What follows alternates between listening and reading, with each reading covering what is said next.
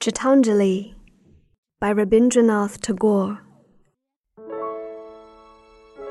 Thou hast made me endless, such is thy pleasure. This frail vessel thou emptiest again and again, and fillest it ever with fresh life. This little flute of a reed thou hast carried over hills and dales, and hast breathed through it melodies eternally new. At the immortal touch of thy hand, my little heart loses its limits in joy and gives birth to utterance ineffable.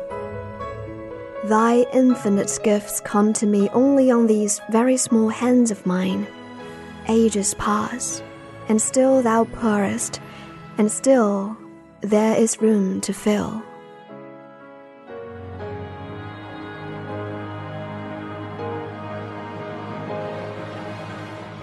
Time is endless in thy hands, my lord. There is none to count thy minutes. Days and nights pass, and ages bloom and fade like flowers. Thou knowest how to wait. Thy centuries follow each other, perfecting a small wild flower. We have no time to lose, and having no time, we must scramble for our chances. We are too poor to be late.